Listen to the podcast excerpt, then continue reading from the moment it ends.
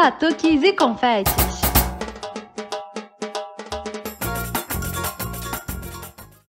Olá, pessoas. Aqui é a Nath Fischer do Batuques e Confetes. Oi, gente. Aqui é a Gabi Moreira e nós chegamos ao nosso episódio 94. Nath, você tá, tá bem, amiga? Tá tudo tranquilo contigo?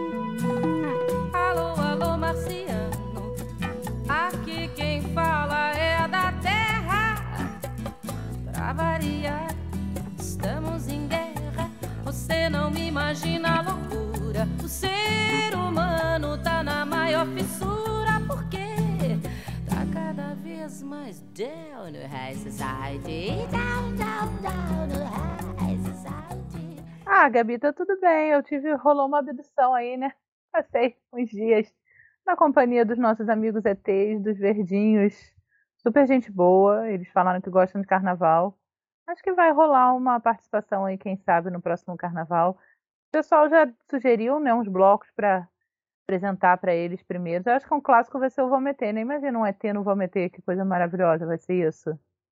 Nath, vai ser um acontecimento, um ET no Vometer, né? Mas eles te devolveram direitinho, né? Tudo bem, amiga, tudo sob controle. Eu já fiz aquele vídeo lá, né, explicando, que a gente postou ontem lá. E eh, eles me deram essa bebidinha aqui, que é gostosinho, eu gostei, esse shotzinho de no copinho do ET. Acho que também é uma boa a gente levar para o próximo carnaval, essa bebidinha do ET. Amiga, então fechada, hein? Não bebe tudo de uma vez, ó. Por favor, guarda um pouquinho pro próximo carnaval, hein? Fechado, é válido por um ano, dá tempo até o carnaval. Mas, amiga, chegando aqui na Terra, aterrizando no Rio de Janeiro, me diz o que, que, que a gente tem hoje, esse nosso cardápio carnavalesco. Nath, para o nosso programa de hoje, a gente está recebendo o Vitor Mazil, né? Que é um agitador cultural, participa de vários blocos, um dos fundadores do Boto Marinho. Gente, olha, esse o Vitor, ele faz muita coisa, gente. Olha, tem história nesse programa. Sentem aí, separem a bebidinha de vocês, porque a gente vai, vai falar bastante coisa nesse programa. E pode ser a bebidinha do ET também, né, Gabi? Olha, eu acho que vai ter que abrir uma filial aqui no Rio para vender essa bebidinha do ET, amiga, daqui a pouco, né? Porque a galera toda vai, ficar, vai querer experimentar isso aí. Já viu a corzinha dela, como é bonitinha? Acho que combina com o meu cabelo. Pô, eu acho que, amiga, você pode ser a garota propaganda da bebidinha. Já pensou nisso? Gostei, mas. Ah, não sei. Será? Mas, Gabi, vamos voltar aqui pro carnaval terráqueo, né?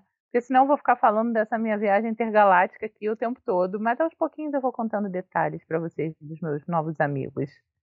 A gente vai falar um pouquinho, né, sobre uma história de carnaval, assim, pra gente entrar naquele clima dos perrengues carnavalescos, perrengues divertidos, né, no História com Confete. Conta aí pra gente, mais ou menos, dá, dá um, um aperitivo antes de chamar.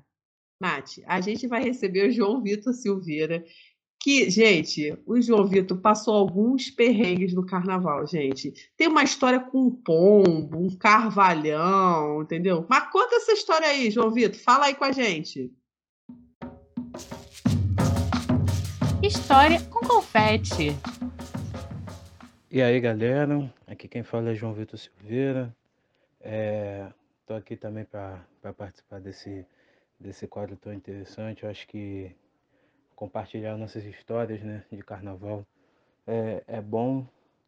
Acho que hoje eu vou falar um pouquinho de, de uma experiência muito legal que eu tive é, em 2020, desfilando pela Beija-Flor, só que para além da honra que foi, do convite e de tudo que aquilo significou, eu acho que vale a pena também contar um pouco do, da parte não tão, não tão glamurosa nisso, né? É, a Beija-Flor era a última escola a desfilar, é, dessa vez acho que na sexta-feira, né?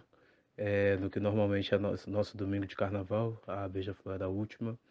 Eu não tinha comprado ingresso para assistir os desfiles, porque achei que seria melhor estar mais descansado, então eu cheguei lá pela Sapucaí mais perto da hora do desfile. E aí quando eu cheguei, eu fui primeiro pro balanço, né? Porque a concentração era era a última, era um pouquinho mais tarde, então se eu fosse direto para a concentração não ia ter muito o que fazer além de esperar, então eu fui esperar um pouquinho lá no, no Balança. Para quem não sabe, o Balança Barnucai é um prédio é, antigo e tal, que há um tempo atrás chegou a ser era um cortiço, hoje em dia não se usa mais essa nomenclatura, mas é um prédio que resiste e, e é um dos grandes símbolos é, do, que se, do que se foi possível preservar da, da reforma higienista que teve no, no centro do Rio de Janeiro. E ele é um dos marcos que, que definem os lados né, da Sapucaí. Você tem o lado do Balança, que é mais próximo à Central do Brasil, e você tem o lado dos Correios, que é onde tem o prédio é, de recebimento e redistribuição de, de encomendas do, do Correios, que é do outro lado da, da Sapucaí, se afastando da Central do Brasil, chegando na Cidade Nova. E ali por baixo do Balança Mas Não Cai, é, o prédio tem um monte de loja, tem os bares, e eu fui para lá esperar, né? Eu saí de casa com a intenção de ficar um pouquinho lá, só para marcar um tempo e depois já ir para a concentração para esperar o desfile. É... Um detalhe que é muito importante é que a roupa do desfile não era uma fantasia, era uma vestimenta toda branca, então é... era importante que a gente estivesse alinhado e mais do que nunca limpo, né? E nisso eu falei, não, vou. Esse negócio de sair de branco na rua é foda, porque suja muito fácil. É, ainda pensei em levar as coisas de é, separadas e colocar lá, mas ia dar muito trabalho, eu não ia ter onde colocar é, as outras roupas, então eu fui com a, com a, roupa toda branca. Chego lá no balança, mas não cai, eu estou me concentrando lá é, para tomar umas, mas também tomar pouco, porque você imagina, né? É, a gente faz parte do carnaval e tal, mas a gente não, não é famoso. Aí a gente, pô, chega lá, para desfilar num carro que vai ter Flávio Oliveira, vai ter seu Jorge, vai ter Renan da Penha, vai ter Djamila Ribeiro, um monte de gente graúda. Aí você fica se imaginando, pô, tá todo mundo de branco lá em cima do carro. Depois que subiu já era, não tem mais o que fazer, não dá para descer. E se me dá uma vontade de ir no banheiro, vou ficar lá em cima? Pô, já pensou a gente pô, fazer xixi nas calças e ficar lá de roupa branca lá em cima no carro com toda essa gente de gabarito perto?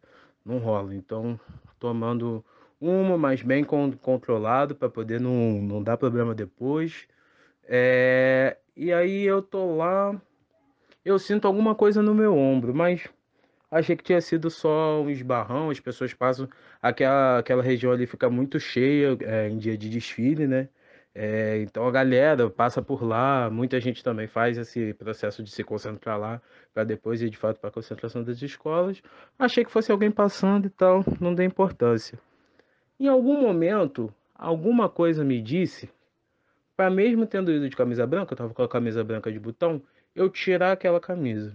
É, não sei por que essa ideia veio na minha cabeça, eu tirei a camisa.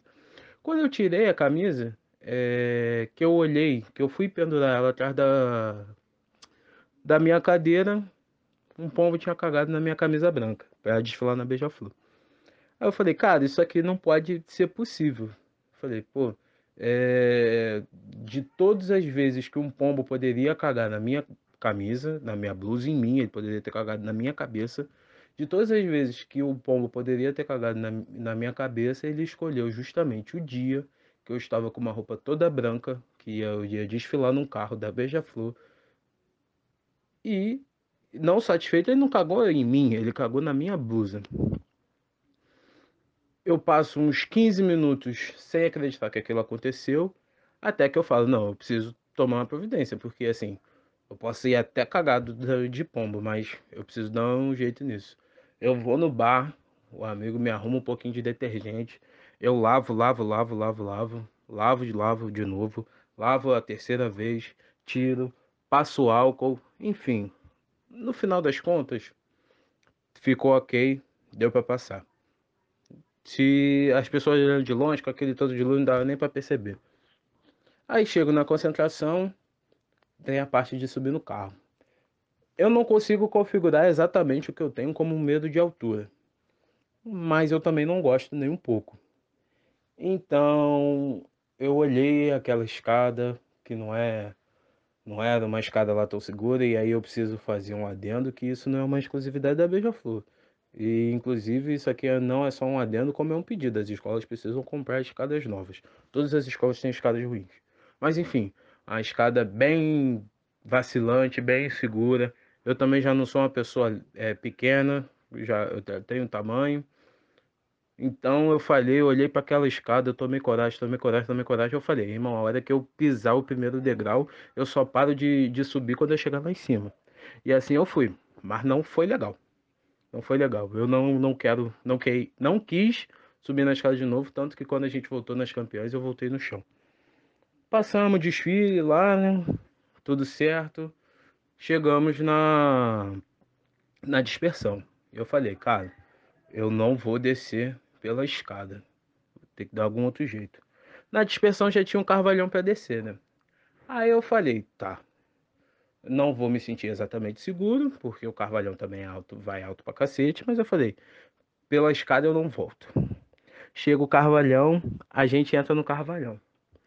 Para quem não sabe, o carvalhão ele é como se fosse tipo um espacinho com, com um guindaste que ele coloca esse esse quadrado de, de ferro lá, as pessoas sobem, ele sobe esse quadrado pelo guindaste para afastar do carro e depois ele desce até o chão. Pelo menos essa era a intenção. Quando o amigo foi subir o carvalhão, o, o, aquele quadrado ele esbarrou numa alegoria do carro que a gente estava, por um lado, e esbarrou numa alegoria do carro da frente, que na dispersão já estava tudo junto. Qual era o pensamento lógico? Ele decidiu descer direto. Só que o amigo ele decidiu testar mais de uma vez quantas vezes ele poderia subir até ele perceber que ele ia bater no, no, nos carros todas as vezes. E ele fez isso umas 10 vezes. E eu quase infartei nesse momento. É, e o funcionário do, do, do Carvalhão lá falando para a gente ficar calmo a todo momento. Só que para ele era muito fácil ficar calmo porque ele estava preso por um gancho de segurança. A gente não. No final das contas, depois de quase fazer eu e as outras pessoas que estavam no Carvalhão infartar, o cara que estava pilotando, ele falou: "Não, de repente é melhor só descer direto". E ele desceu direto com uma tranquilidade e uma naturalidade como se ele nunca tivesse testado nada antes. Ou seja, ele poderia ter evitado quatro princípios de infarto. No final das contas, carnaval é isso, né? É, a gente tem as honras de desfilar, as maravilhas, o lado bonito, mas a gente também tem esses pequenos perrenguezinhos. Mas eu acho que é isso que faz ser tão gostoso, né? É, obrigado pela oportunidade de, de partilhar um pouco. É isso. Tamo junto. Bom, sensacional. Coisas que a gente só encara no carnaval. Mas, Gabi, eu tô sabendo que você também tem uma história dessas aí meio. um cheiro meio complicado no carnaval. E não era cheiro de cerveja.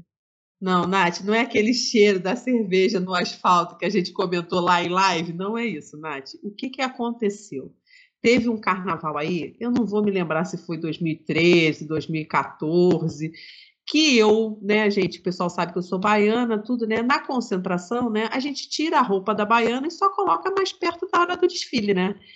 E aí, eu lá, deixei minha saia lá. mais sexo é essa no meio do programa? é um programa de família, tá, Gabi? A galera já sabe, a galera já sabe, né? Enfim, eu tava lá, né? Tirei minha roupa de baiana, deixei lá, alguém tomando conta. Gente, vou deixar um conselho, gente. Não deixem a roupa de vocês jogada, porque já, ó, nesse último carnaval, quase que alguém não desfilou porque não tinha chapéu. Roubaram o chapéu da concentração. Então, tem que ficar alguém tomando conta. Mas além disso, né, de acontecer de perder cabeça, perder alguma coisa, tudo, né? Eu fui deixei a minha saia lá, fui fazer alguma coisa na concentração, dar volta, tirar foto, conversar com todo mundo. Quando eu voltei, o que, que tinha do lado do, do caminhão, do lado lá da, da saia das baianas? Um caminhão do lixo. E o que, que aconteceu, gente? A caçamba caiu em cima da minha saia. E a minha saia estava exalando um cheiro peculiar. Que delícia! Amiga, não deu tempo fazer nada, porque quando eu cheguei, já estava na hora de me vestir. Então, eu fui desfilando e rodando na avenida, exalando o cheiro de ovo podre. Foi assim, olha, inesquecível. Eu imagino, mas acho que não foi o inesquecível que você planejava, né? Mas o importante é que você desfilou, deu tudo certo, com um cheirinho e ficou a lembrança, né?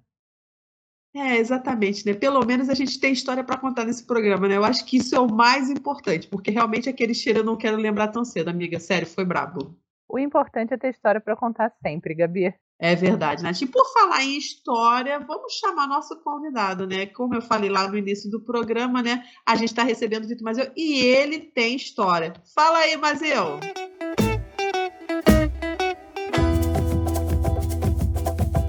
A garça namoradeira namora o malandro urubu. Eles passam a tarde inteira causando o maior rebu. Na doca do ver o peso no meio do pitiu, no meio do pitiu, no meio do pitiu, no meio do pitiu. Brasil, a primeira pergunta, a gente volta lá pro início. Como é que o carnaval entrou na tua vida? Boa pergunta essa, né? É, então, o carnaval entrou na minha vida desde criança, assim, né? Eu, que eu frequento os bailes. Minha mãe me levava para baile Mackenzie, lá no Meia e tal. É, eu gostava muito de, de usar fantasia. E assim, começou por aí, né? Aí depois comecei a frequentar alguns blocos no, é, no centro, na Zona Sul, né? E tal. Mas é, a- o carnaval, assim, entrei para tocar e para frequentar mais o carnaval do centro e da Zona Sul foi quando eu conheci a Orquestra Voadora. A Orquestra Voadora foi o bloco que, assim, que... É o bloco que eu costumo dizer que eu tocava com os meus ídolos, né? Porque, é, pô, os professores são, são demais, a galera da banda é maravilhosa, assim. E é, teve um amigo meu que tocava, que fazia oficina de lá, tocava trompete, e, e entrei nesse, mais ou menos nessa vibe, porque eu to- queria, na verdade, aprender a tocar trompete para tocar na torcida, que eu sou um dos fundadores da torcida do Flamengo, a Nação 2, né? Muita gente não sabe. Mas, enfim, acabou que eu me apaixonei pelo carnaval, pelo, pelo instrumento, né? De sopro, de fazer parte né, daquilo tudo. E em 2016 foi quando eu entrei, né? De fato, esse mundo. É, e aí eu comprei um trompete e fui fazer a oficina da Orquestra Voadora.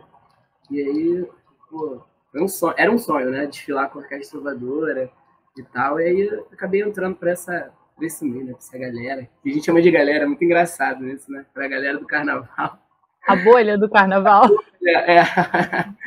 E aí eu fui conhecendo o pessoal, fui entrando. Aí o meu primeiro bloco, além da voadora, que eu em 2017 fui desfilar, foi o biquíni, os biquíni jogador convidam as sungas de Odara. Que é o bloco que eu to- toco, né? Eu toquei trompete durante 17 no carnaval até 2020. Aí depois eu mudei para sax, tocando um ano, um ano e pouco sax. Que também fui, depois fui fazer a oficina do Interra na quarta. Aí o Biquínis foi meu primeiro bloco, assim, né? Fora a orquestra voadora.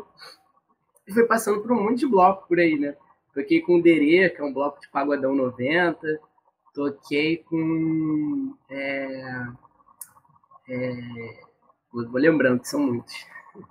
Toco com Tem Canários fazer a lista. Toco com Canários do Reino. Fiz a oficina do Minterra na quarta, que eu já tocava antes do bloco ter oficina, de fato, né? Toco com, com Minterra desde 2017 também, 17, 18. Fui tocando direto com a galera, que é um bloco antigo também, né? Se a gente não sabe, o Minterra esse ano fez 18 anos. Um bloco bem antigo que sai em Santa Teresa. É... E como Fulião, foi a quase todos, né? Desses. E é, faço parte hoje da banda do Chico Buarque, que não consegui colar nos ensaios, mas fui o, o cabeção, que eles pegaram uma cabeça do Chico. Você foi o Chico. Foi o Chico, eu interpretei o Chico Deve Buarque. ser o dia de Chico Buarque. É. Então, é, embora eu toque, eu toco instrumento, né? Não sou profissional, estudo o tempo que dá, assim. Eu costumo dizer para as pessoas que eu não sou saxofonista, porque eu não sou profissional, porém eu, eu toco sax e sou, eu costumo dizer que sou um agitador cultural, né? costumo dizer que sou agitador cultural porque, assim, eu chamo a galera, e aí, galera, vamos tocar na rua? Vamos- Aí a gente inventa um nome na hora do bloco. Por exemplo, nesse não carnaval, é, eu falei, Galo, vamos fazer? É, vamos. Aí na época, antes da guerra, né? Antes da guerra da Ucrânia, não sabia se ia ter guerra, se não ia ter, se não sabia se ia ter carnaval ou não. A gente puxou o Se Ficar Putin é pior. Antes de saber que ia rolar a guerra, né? E aí acabou rolando a guerra, teve carnaval também e tal. E, assim, Eu acho que a guerra estourou no final de semana, né? Foi, que o bloco saiu. Ah, não, antes desse, é, eu puxei um domingo que era 15, é, às 15 na 15, na Praça 15. Aí também foi um crack, a gente chama de crack, que é o encontro dos músicos, né, pra fazer o som, assim, sem ensaiar e tal. Enfim, aí, a gente, aí rolou, rolou o bloco, a galera foi fazendo, foi chegando, e eu costumo puxar algumas coisas, né, chama o pessoal e tal, e vamos, e é isso, e quem não, nunca tocou pode chegar, sempre aberto E nessa, nessas doideiras, né? é, Como o Danilo já falou, que eu acho que é até a próxima pauta que a gente vai falar sobre um pouco sobre o Boto Marinho. O Boto surgiu é, da gente voltando do Araribóia, que também era um bloco aberto para a galera chegar. Que o falecido Dorigo, junto com, com o, o, o Rolf, com, com o da Nova, com a galera de Niterói, né, da orquestra da, da Sinfônica Ambulante, né, da galera da Sinfônica Ambulante de Niterói, que teve até o cortejo semana passada, esse domingo agora, né, que passou. É, eles, pô, vamos fazer um bloco Niterói, vamos, não sei o que e tal, e acabou surgindo o Ararimboia, batizado pelo, pelo Rafa, que é da Fanfare Black Club. E aí o Araribóia, pô, rolou, foi maravilhoso. Só que aí, pô, vamos voltar, vamos voltar. E aí tava rolando, algum, tava rolando Prata Preta lá na Praça da Harmonia, como o Danilo muito bem contou. É, e a gente foi, e pô, surgiu um nome de maluco, Boto Marinho, Boto Marinho, e tá aí o Boto Marinho até hoje. Saindo em Paquetá, né? Não, Vitor, e você falou, saindo aqui um pouquinho da pauta, falou da orquestra, né? Eu acho que a orquestra daquele teu início, eu acho que a orquestra foi um negócio que deu um nó, assim, bom na cabeça de todo mundo que curtia carnaval, né? Eu lembro de chegar na. A primeira vez que eu fui à orquestra foi um negócio assim, não foi nem orquestra, né? Meio que a orquestra veio até mim, não, sem querer me gabar, mas eu fui num show da Plap. Eu já tinha ouvido falar em orquestra voadora e eu sempre gostei muito de Pedro Luiz e a Parede. E aí foi um show da Plap que eles participaram, né? naquela época até que eles tocavam meio mascarados, lembra? E aí eu conheci, no final de semana eu já tava no MAN, indo atrás do ensaio. Mas eu acho que foi um impacto, né? Aquela fanfarra, assim, gigante. Era uma coisa, a gente via fanfarra no Maracanã, né? A gente tava acostumado com as charangas do Maracanã e só. E aí, aquele carnaval de fervilhão deu um negócio diferente. Eu acho que foi um, um nó bom na cabeça de todo mundo, né? É. Nossa, a voadora é sensacional, assim. Pra mim, é uma das grandes escolas, né? Junto com o Amigos da Onça, agora com o Terra na Quarta, quesito fanfarra. É, porque se a gente for falar de oficina também, né? A gente tem que puxar lá do monobloco, da galera da- das antigas, né? Mas, assim, dessa, de- dessa nova que, que chamam de neofanfarrismo, eu não sei como é o termo exato e tal, dessa... Que é retomada também é da galera mais antiga, que é a galera do Boitatá, do, do Céu na Terra, mas enfim, a voadora ela tem um trabalho pô, incrível, né? Desde 2008 que, que o pessoal tá aí. E a, a oficina, se não me engano, começou em 2013. E eu fui um dos, dos primeiros, né? De, do 16 estava indo na, nas primeiras turmas.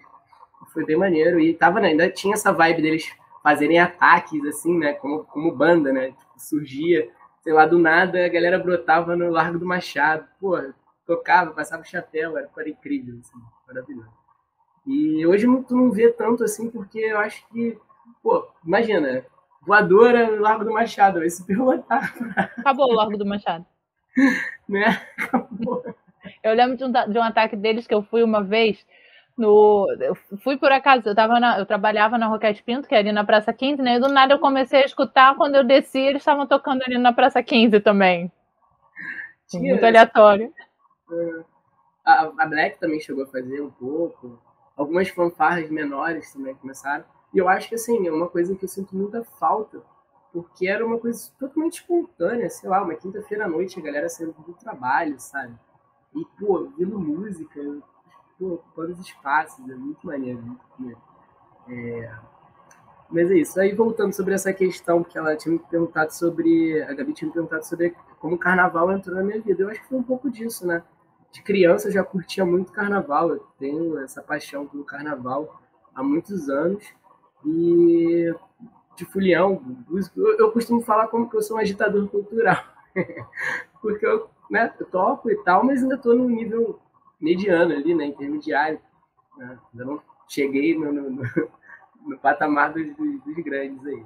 Talvez um dia, né, quem sabe. mas eu gosto muito, eu gosto dessa brincadeira sabe? Sinto, sinto, muita falta quando tem bloco, assim, tipo, às vezes é um bloco que, pô, não tem essa pegada, a galera tá muito séria. Eu acho que tem que ter essa, esse lance, né, do, do da fantasia, da galera curtir pra caramba, das fantasias, é, que o Boitolo tinha muito isso, né, das fantasias é, em conjunto, a galera se reunia para produzir a sua fantasia, né, dos grupos e tal. Eu acho muito irado. Aliás, até falei com o pessoal da banda, agora eu vou fazer um pouco também da, do Merchan, né? que a banda rolou um pouco disso. A galera não que tinham alas, mas, pô, o pessoal foi com a camisa da, da Mangueira, outros foram de Malandro, outros foram de, com a camisa do Fluminense. Sabe, eu acho que dá até para ter um, umas alas, né? Pra galera de fantasia, porque vocês também estavam falando sobre a questão é, de mesclar um pouco, né, do carnaval de rua, os blocos, com, com as escolas de samba. Então eu acho que dá para você pegar um bloco, se for um bloco grande, então melhor ainda. Você pega, pô, vamos fazer uma ala, sei lá, ala dos trombones fantasiado de, de, sei lá, por exemplo, vamos botar aí do, da galera da banda. Tinha uma galera que foi de gatinho, cachorrinho, sabe o quê? Dos saltimbancos e tal. foi bem maneiro, então eu acho que. Renato tá chegando aqui. é, eu acho que é uma parada muito maneira. E eu acho que dá. Não precisa baixar, não, já precisa aparecer. Relaxa! Enfim, depois eu vou falar um pouco sobre ela também. amor de carnaval, amor de carnaval. ah, boa! É... Não, e uma coisa que você falou, mas eu isso que você falou dessa coisa das alas, tudo, né? Então, acho que você já pode se juntar com o Rodrigo La Rosa, nosso afiliado, entendeu? Porque o La Rosa jogou a ideia na nossa live lá, que tem que ter a alegoria no carnaval de rua. Então, acho que você também já está nessa vibe, já vou, você já tem que se conhecer, entendeu? Para já começarem a planejar as alegorias. Então, o que, que, você acha? Pô, Depender de mim também. eu, eu, Não, o Chico já é uma o Chico, cara, eu nunca tinha visto um bloco que tinha feito uma parada dessa. Eu achei muito maneiro quando eu vi nas fotos.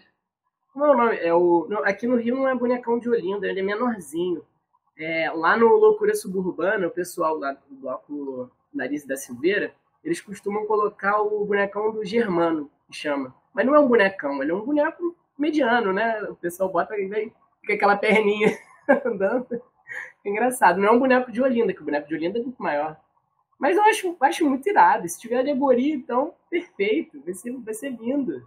As pernas de pau também, né? As pernaltas podem é, é, fazer, dar uma ideia, sugerir alguma coisa, né? Eu queria lançar uma moda de tecido no carnaval. Eu sempre vejo, eu falo, pô, ali tipo na, na orquestra, dava para pendurar uns tecidos ali no naquelas. Ai, meu, naquelas passarelas ali do aterro, super rola. Ou então até os blocos que são parados, dá pra gente botar uns tecidos também e, e descer ali. Eu acho, eu acho incrível, eu acho muito bom. Altas tendências, hein?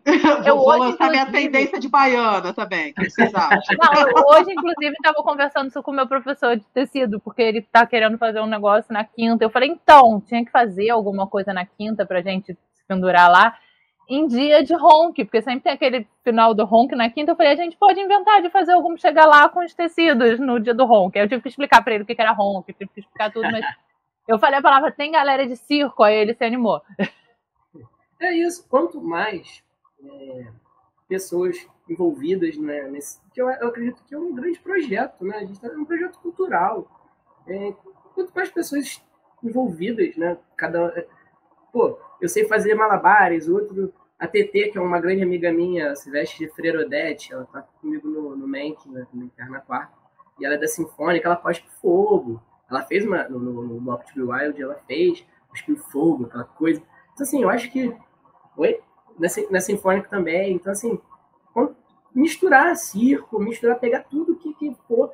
E, e, pô, me lembra muito, assim, vagamente, óbvio, porque essa galera, além de ser muito antiga, é, eles não tinham tanto, tanta coisa, né? Tinha tanta alternativa para fazer. O pessoal do Circo Voador, tá na rua, sabe? Uma galera, pô, tem o documentário maravilhoso na Netflix, então assim, é, eu acho que a gente pode pegar e fazer essas coisas, sabe? O bloco consegue, a galera consegue se organizar direitinho, todo mundo vai sair bem bonitão no carnaval. A gente estava falando aqui no off dos estagiários lá de BH, né? Eles têm muito essa pegada, assim. Eles saem com uma. Em BH tem essa coisa da ala, não bem como a gente comentou, mas assim, você tem. Quase todo bloco lá tem uma ala de dança antes da, da bateria, bateria, e o estagiário tem uma coisa bem particular que é a galera de circo que chega junto. Lembro o prime primeiro ano que eu fui, do nada eu olhei pro lado, tinha um cara em cima da, da bicicleta, né, da roda, né, do monociclo, fazendo malabares com faca. Eu olhei e falei, meu Deus, o que está acontecendo aqui? Não estava preparada para isso. E é, é, bem legal, assim, porque o, o Estagiários é bem essa, esse formato, assim. Eu, eu hum. É meu bloco preferido de BH, eu sou meio. Muito legal, eu gosto bastante. Fantona, assim, deles. É, eu adoro, eu adoro estagiário. Eu quero conhecer também o Carnaval de BH. É, eu vejo que tem, tá, tá nesse, nesse boom, né? De, de, de fanfarras, de blocos. Acho que tá surgindo muita coisa boa por aí. Brasília, agora teve o Ronk de Porto Alegre. Nossa, tem vários fanfarras, vários blocos maravilhosos, assim, que a gente precisa conhecer, né? Pelo menos tirar uma vez no ano, para pelo menos ir em um, não precisa ir em todos, né? a gente ir lá, é, conhecer. Não digo nem o carnaval também, o Ronk, né? Que o Ronk tem, traz essa, essa pegada, essa experiência. Eu fui voluntário do Ronk 2017. Foi 17 ou 16? 16, né? Talvez tenha sido 16. Bom, eu não lembro exatamente o ano, mas foi uma, uma experiência maravilhosa. Foi, foi assim, muito maneiro. Você troca, você faz um network muito bom. Você conhece pessoas, pô, a galera da Alemanha, a galera da França, a galera de várias fanfarras que, pô, to tocaram as músicas que a gente toca aqui, sabe? Pelo menos muita gente que não sabia também, tentou e tal, foi muito maneiro. E a gente tocando as músicas que eles tocam, ou tentando, sabe? Fica aquela troca. Pô, é bem legal, sabe? É... E você vai conversando, vai conhecendo pessoas. Eu ficava lá recebendo as cases, cara, era muito maneiro. Eu começava a trocar ideia. Pô, fazer amizade, sabe? Eu fiz amizade com o pessoal lá de Brasília também, sabe? Pedro, o Navarrete, acho que é Navarrete, não, não, não, sei se é Navarrete ou Navarro, mas ele anda de Lula Molusco, placa Sykes. Muito amigo meu, assim. Até quando fui para Brasília, ele falou, pô, cola aí no, no ensaio do, do Calão Careta, pô. Aí me deu as boas, falando de ia ter chorinho, falando de ia ter samba, sabe? Então, assim, você vai conhecendo pessoas, pessoas maneiras, pessoas que, pô, somam muito, sabe? Eu acho muito legal. E São Paulo, eu acho que hoje tem muita fanfarra e tem muito bloco. Se eu não me engano, assim, no geral, até passou o Rio de Janeiro, né? Número de blocos. Acho que o último carnaval oficial foi maior, né? E São Paulo tem umas coisas muito particulares, né? A gente recebeu aqui no ano passado, em julho, a gente fez o mês dos blocos de rock aqui no hum. podcast. E a gente descobriu uma galera de São Paulo que tem um bloco punk, assim, é muito maneiro. Os caras, mas assim, não é uma galera que gosta de carnaval e resolveu fazer um bloco punk, é o contrário são punks que resolveram fazer um bloco de carnaval. É muito legal. Tipo, o Clemente dos Inocentes ia ao bloco. Mas é o, é o Bloco 77 ou tô enganado? É o Bloco 77. O Bloco 77, né? Eles são, eu, eu, lembro porque eles cantaram uma lá do Bolsonaro é miliciano. Eu fiquei com o bloco na cabeça. Eu falei, pô, esse bloco é muito maneiro, eu preciso conhecer. É muito. A gente acabou fazendo amizade com o Dudu Elado, que toca surdo lá, né? E ele, o cara fez, pra não ficar com a coluna ferrada, ele fez um carrinho com o resto de uma bicicleta dele para levar o surdo. Caraca. Achei isso muito maneiro. Falei, cara, tem que patentear isso. Uhum. Lá tem o pessoal da fanfarra também, né? Mas ele botou a gente em contato com essa galera também, que é uma galera muito gente boa, assim. A gente fez uma live, inclusive, com uma das fundadoras, o Marcelei da orquestra e a Raquel lá de BH, para a gente fazer esse Boa, intercâmbio é. das fanfarras. A gente boa, Sim. Marcelei tá no coração. Ele toca com 442 também, né? Ele toca com, com o nosso afiliado La Rosa, que a gente falou que tem que te apresentar. Eles tocam eu juntos. Conheço, eu não conheço, preciso conhecer. Ele é muito gente boa também, é figuraço, La Rosa. Ele toca, ele é o fundador do Sobe Mas Não Desce. Desce, mas não sobe. Desce, mas não sobe. Isso. Ou já, já é uma maravilhosa. O 442.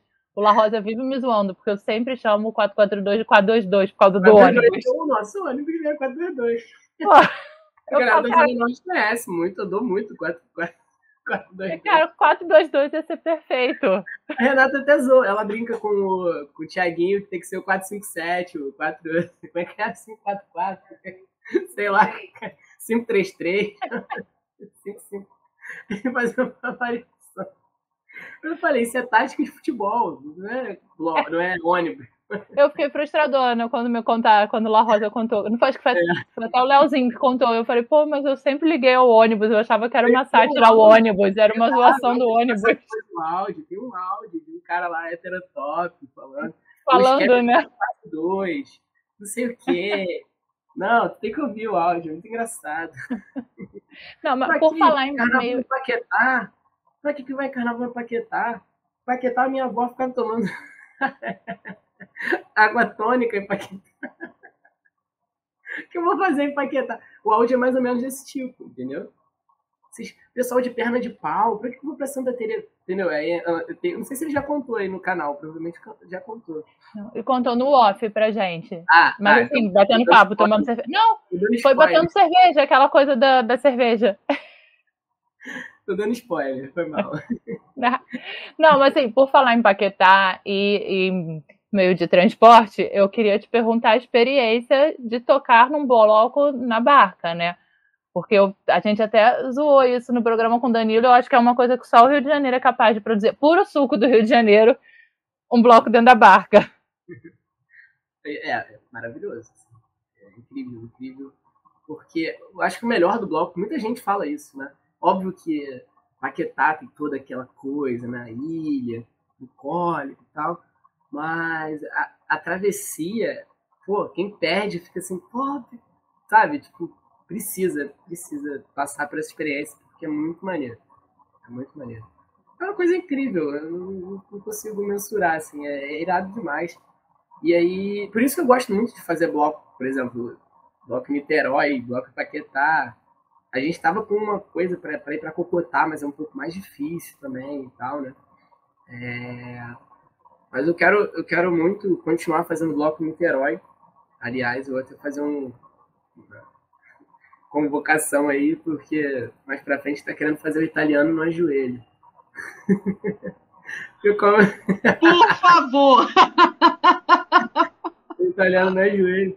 É porque lá em Niterói tem a galera da Sinfônica, mas falta um pouco, né, dessa, dessa pegada de fanfarra. Tem o Escambau, que é uma galera que toca ska, tem até o Rolfo, que eu já mencionei aqui. É, tem o Araribóia. Mas, assim, são poucos blocos e fanfarras que tem nessa, com essa pegada, né, de, de, de, rua, assim, mais... Então, às vezes a galera faz um bloquinho de, de é, parado, de bar, de família, de rua, ou então aquele mega bloco com trio, que bota um monte de gente. Que o bloco do Ingá, se não me engano, é um bloco enorme, que tem um público que, que às vezes não quer só diversão, às vezes cai em porrada, aquelas coisas que a gente está acostumado, mas enfim. É...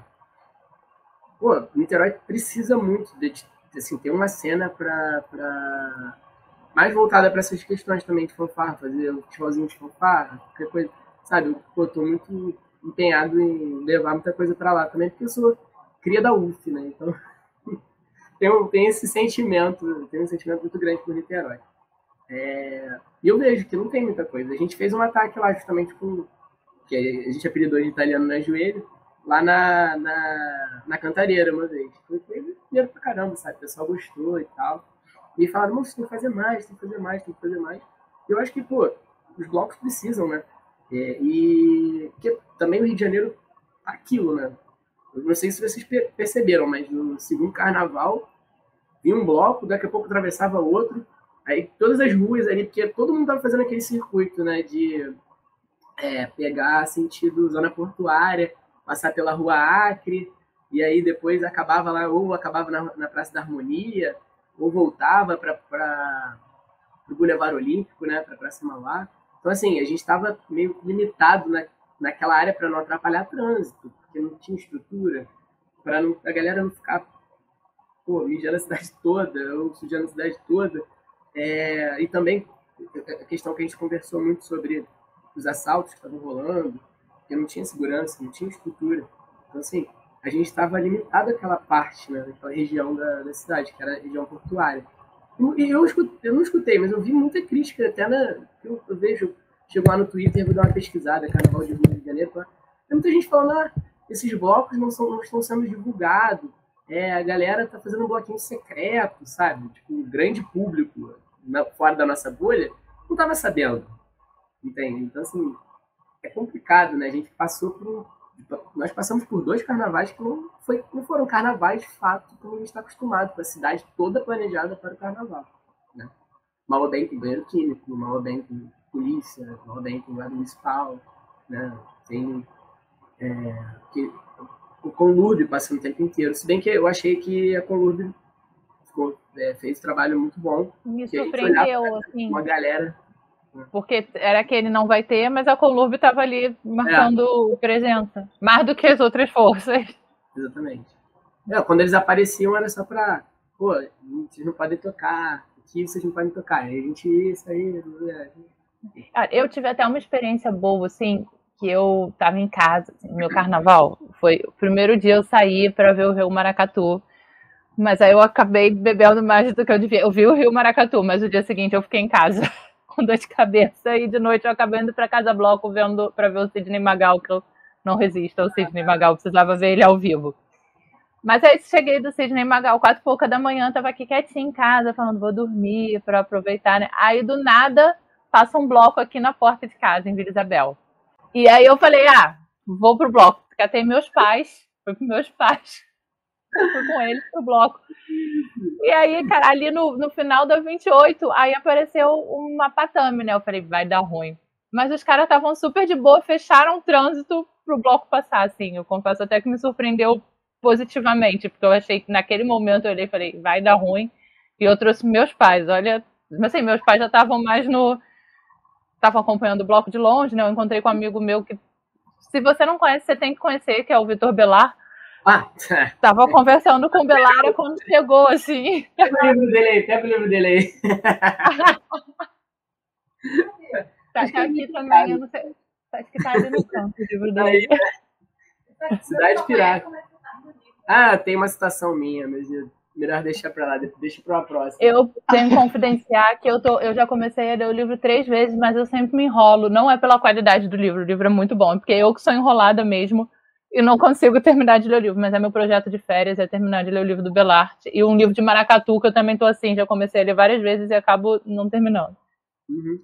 Eu adoro porque ele cita, ele, ele faz uma, ele pega, né, se eu não me engano, de 2010 e 2020, né? Pega todos, ele pega tudo ali. Ele fala de cortejo dos signos, que eu até queria falar mais pra frente, já que você começou a falar do Belar, então, o cortejo dos signos, pega carnaval, tem, né?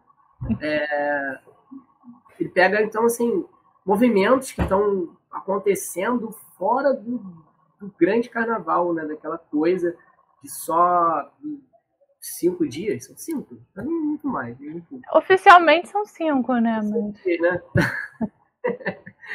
Tira fora totalmente fora do eixo, né? A ocupação do, da cidade do Rio de Janeiro, ele faz, ele detalha, né? Como, como tem sido, como de, de 2010 a, a 20, como a cidade se transforma, como é, aqueles locais que antigamente não eram tão ocupados hoje estão sendo ocupados. Então ele faz, ele, né, ele faz um, um apanhado, ele pega não só falando sobre bloco, como um movimento cultural, né? É, de rua mesmo, ocupação de espaço público. Então, assim, eu acho maravilhoso. Aí você pega várias histórias, eu tô falando maravilhoso demais, né? Mas enfim, você pega várias histórias, cara, que você, eu, eu conheço, não pelo nome da pessoa, mas você tem a história contada, aí você vê que, pô, é um conhecido teu que tá falando, tá dando relato ali. Não precisa nem ter um nome. Não, já- e às vezes assim, tipo, eu não conheço a pessoa, mas eu conheço outra pessoa que tava, que me contou a mesma história, que presenciou a mesma coisa, né? É muito bom. As O Belar mesmo é muito louco, porque assim, eu convivi com o Belar durante três anos, que ele é muito amigo do melhor amigo do meu ex-namorado. E eu conhecia o Belar de tipo assim, oi, tchau, sabe? E aí, com o podcast, a gente chamou ele, eu vi da pesquisa dele, eu falei, cara, quem é esse cara que tá fazendo a pesquisa? Quando eu eu falei, pô, é o Belart, vou, vou chamar ele que tem como chegar. E hoje em dia o Belart virou meu amigo, assim, eu, acho que eu falo com o Belart toda semana, pelo menos. Eu falo, cara, muito louco isso, porque a gente conviveu durante três anos e trocava oi, tchau. Aí depois virou meu amigo por causa de carnaval. Eu tenho muita vontade de escrever sobre. É, é- complicado, né? Porque tô, tô muito inserido ali nas paradas, né? Às vezes fico com medo de, sei lá, é, como posso dizer, é, manipular alguma coisa ou atrapalhar a pesquisa, porque eu sou sociólogo, né? Então, assim, eu fico Somos meio dois. Do mesmo dilema, inclusive. É, eu fico tipo, pô, será que eu vou conseguir falar assim, sem dar. sem parecer uma história minha, sabe? Tipo, relatando alguma coisa, entendeu? Pesquisa mesmo de fato. Fico com medo disso, sabe? Mas enfim. Acho Eu que tenho pra dois fazer um projetos Desculpa. pra ah, Eu tenho dois projetos que eu. Vamos. Ó, então eu vou falar que eu- o que eu penso assim, vamos ver se dá, dá liga. Que é o, o Belarte é uma das pessoas que mais me bota pino, inclusive, para fazer aquela a- o mestrado e o doutorado aqui na UERJ de carnaval. Um seria sobre as mulheres regentes no carnaval, que eu sou apaixonada por isso. A gente fez até uma série de lives sobre isso. E o outro seria como as oficinas de carnaval e o- as oficinas de bloco e o método do passo transformaram a cara do carnaval carioca e daqui esse modelo foi exportado para o resto do Brasil, né? Perfeito. Dois, dois temas bem. Então, né? Cara, perfeito. Os temas que Um estão dia eu chego lá.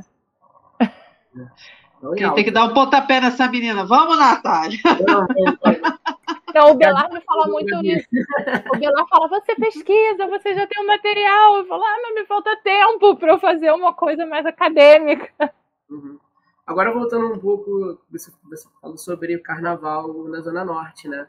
Eu confesso que eu sou do Meia e só fui uma vez nesse. Na verdade, foi no não carnaval. Que a gente tocou com a Lins. Que a gente, você até falar sobre isso, né? É, como é que foi mais ou menos o carnaval da Zona Norte? Porque eu não, eu não fiquei sabendo se teve, se, se rolou, se rolaram muitos blocos, como é que foi, se teve algum tipo de repressão. Porque o carnaval que eu sempre teve na Intendente, né? Tiveram, é, tiveram os carnavais nas escolas de samba, porque. É, Bate-bola além- saiu. Eu sei que bate-bola saiu, porque eu moro bem Bate-bola perto. saiu. Bate-bola saiu. Bate- É, bate-bola eu fiquei sabendo também. Agora, bloco, bloco mesmo, eu não, não tive muito. Aqui em Vila Isabel, o único que eu fui foi esse, e foi que eu soube também que saiu, mas foi um bloco meio importado, né? Porque não é um bloco da galera daqui. É um bloco da galera fanfarra de centro-zona sul, que veio, que eu acho esse movimento super legal também, né? De distribuir, assim, as coisas. Mas a Gabi, intendente, foi todos os dias intendente. Ela nadou, ela desfilou, ela fez tudo, intendente. Sou baiana nadadora, basicamente isso. Eu só não fui nos dias lá de intendente, que era o dia que eu estava desfilando na Sapucaí, né? Porque ainda não consegui estar em dois lugares ao mesmo tempo, sabe, mas Mas é, o que eu soube assim daqui, eu soube que bate-bola saiu, entendeu? Mas eu não sei a quantidade, assim. Eu sei que saiu uma galera de bate-bola e o de, de intendente rolou, assim. Até lá em intendente tem muito isso, né? Tem essa troca, né? Tipo assim, tem a gente tá lá se vestindo, aí passa a galera de bate-bola. Tem bate-bola que tem, tem escola que não tem ala completa, aí enfia os bate-bola. Entra aí, eu aqui. Maravilhoso, assim, sabe? Eu, eu sempre falo assim, uma coisa que eu gosto muito, né? Que eu sempre fui carnaval da Sapucaí, né? A família toda envolvida com o carnaval da Sapucaí e tudo. E aí, quando eu fui morar aqui perto e vi o carnaval de intendente, essa troca, assim, sabe, de você estar ali na arquibancada, daqui a pouco você tá desfilando na próxima escola, e você tá na arquibancada e a galera, ô Baiana roda, ô Baiana canta o samba. essa proximidade é muito legal, assim, do público, sabe? E é Deixa eu muito. perguntar, é, interromper. É, Nada, que escola- isso, fala. A tua Que escola foi? de samba. Qual é a tua escola de samba? Eu É pergunta tenho. de um milhão de dólares, ela diz que não tem, mas eu duvido disso até hoje. Eu conheço a Gabi há uns 20 anos, até hoje eu. No início ela dizia que era salgueirense, mas depois ela ficou sem escola. Não sei se eu podia dar esse spoiler, amigo. Podia, não, vou falar. Olha só, vou contar, vou contar minha De trajetória. repente você vai conseguir arrancar isso dela, mas eu.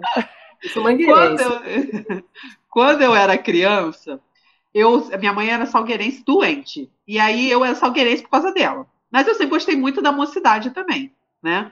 Que eu quase nasci no barracão da mocidade, né? Meus pais se conheceram no barracão, escola de samba, e aí quase nasci no barracão da mocidade. Então sempre gostei muito da mocidade também. E aí depois eu fiquei 10 anos como baiana dentro da Tijuca. Aí eu dizia pra todo mundo, ah, eu sou Tijuca, tudo. Mas, na verdade, eu assim, eu me apaixono pelos enredos. A escola vai falar sobre esse assunto. Aí eu, ah, hoje eu quero desfilar esse ano nessa. Você falou da Lins, eu desfilei esse ano na Lins, porque ia falar sobre o Mussum. Eu falei, ah, não, eu tenho que desfilar na escola que vai homenagear o Mussum.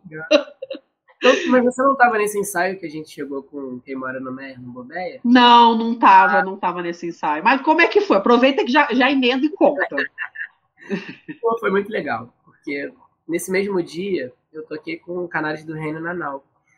Só que o Serginho Monteiro, que é um companheiro, um abraço aí, Serginho, se, quando você for escutar, né? Tal, se estiver ouvindo, um abraço.